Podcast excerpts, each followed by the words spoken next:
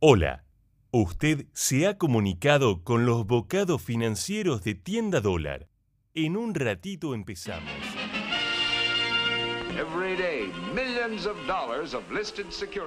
Muy buenos días o muy buenas tardes o muy buenas noches, depende de dónde lo estén escuchando. Bienvenidos al primer programa de Bocados Financieros de Tienda Dólar, un podcast nuevo que empezamos. Mi nombre es Federico y les presento a mi compañero Ramiro. ¿Qué tal Ramiro? Muy bien, un placer estar acá compartiendo este espacio con todos ustedes. Eh, es realmente un privilegio, esperemos poder eh, aportar nuestro granito de arena y ayudarlos un poco en sus finanzas del día a día. Bien, qué lindo mensaje. Bueno, para, para empezar entonces eh, de una forma divertida quizás, vamos a, a escuchar algunas frases y a, a, dar una opinión al respecto para después pasar a, a un invitado de lujo. El peso, que a partir del primero de enero valdrá igual que el dólar, es una moneda destinada a perdurar con ese valor por muchos años. Bueno, ahí escuchábamos a, a Mingo Cavallo, ¿no?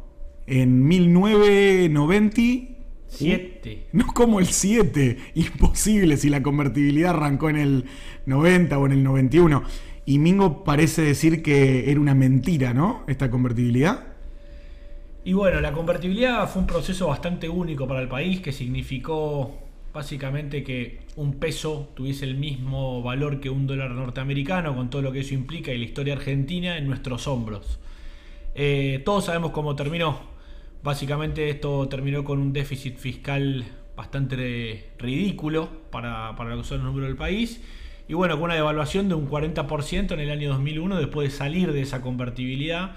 Y bueno, con niveles de inflación durante los 90 muy bajos, pero inflación O sea, en dólares. Nosotros pasamos de un peso que equivalía a un dólar a un dólar que equivale hoy a 82 más o menos. Exactamente, eso está un poco, correla esto está un poco relacionado con, bueno, con la inflación que nosotros estamos acostumbrados a tener.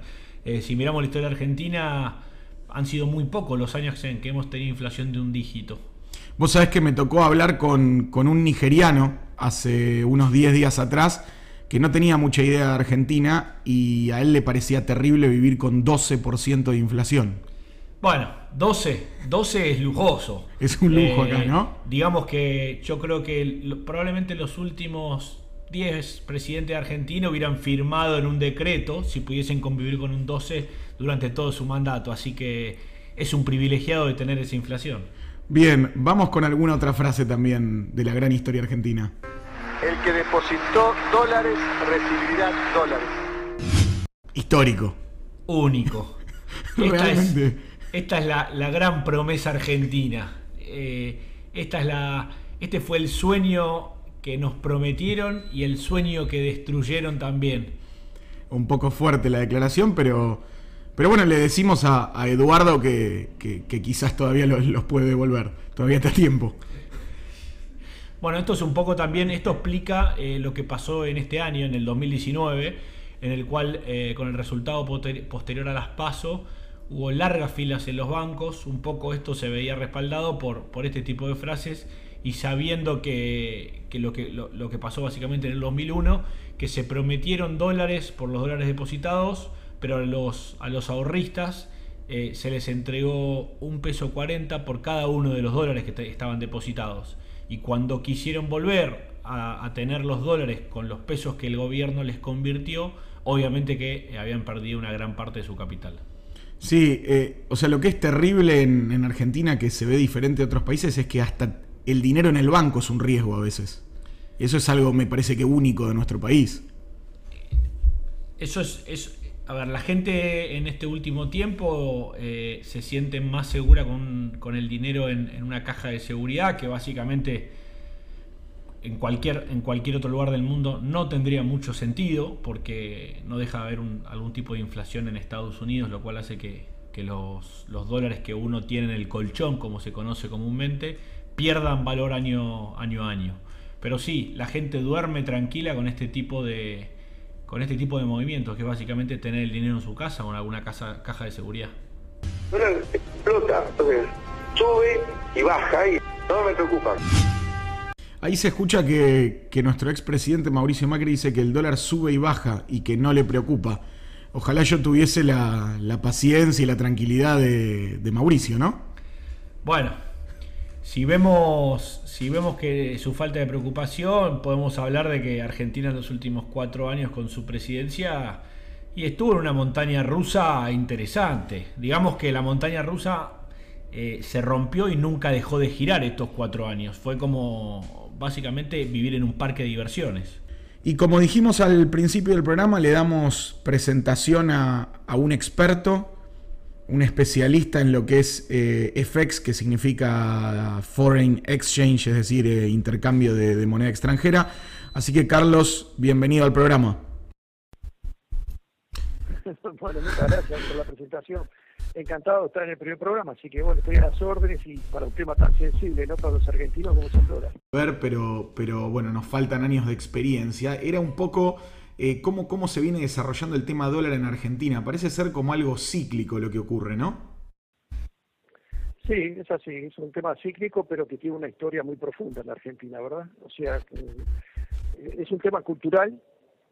Hemos publicado en alguna vez, en algún momento, alguna nota con respecto a la cultura dolarista de la Argentina y que no parece tener fin, porque yo creo que las futuras generaciones, por lo menos las que se están formando ahora, ya vienen con esa con esa etiqueta porque no ven otra cosa que, la continuidad del deseo de tener dólares para cubrir posiciones o para tener eh, algo en el bolsillo seguro, lo tienen en dólares y no, no en pesos. Así que bueno, en esa situación el dólar hoy eh, vemos la cantidad y la variedad de, tipos de dólar que hay, distintos factores, y, bueno, eh, es la realidad que vivimos en una Argentina difícil, muy difícil, y que está pasando por un momento complicado y que seguramente mm, uno quiere ser optimista, pero bueno, la realidad indica que vamos a estar este, así por, algún tiempo, ¿verdad? ¿Esto es algo que ocurre solamente en Argentina o hay algún otro país que tenga estos, estos temas como nosotros? Que se sepa así rápido. Eh, eh, en eso creo que somos bastante exclusivos, ¿no? Me parece que uno por lo menos eh, a, nivel de lo que es la región no conoce, sacando bueno lo que puede ser Venezuela, que la convulsión que tiene, pero los países cercanos y que más o menos están desarrollados en las mismas condiciones que estamos nosotros, no tienen este tipo de, de vaivenes, ni estas cantidades de dólares, ni estos impedimentos que se tienen para comprar, ni, ni, ni, las, este, las, cuestiones que, que hacen que el, que el tipo de cambio o los tipos de cambio sean tan variados es un, es un tema de Argentina, que, que realmente es cíclico, como dijeron ustedes al principio, eh, y, pero que se repite y que es forma parte quizá de, volvemos a lo anterior, volvemos un poco a la cultura que tenemos nosotros, o sea, tenemos ciclos más o menos positivos y, y, después volvemos a caer en una recurrencia de hechos malos hasta que vuelve otra vez un ciclo positivo y así. así. Carlos, aprovecho la oportunidad para,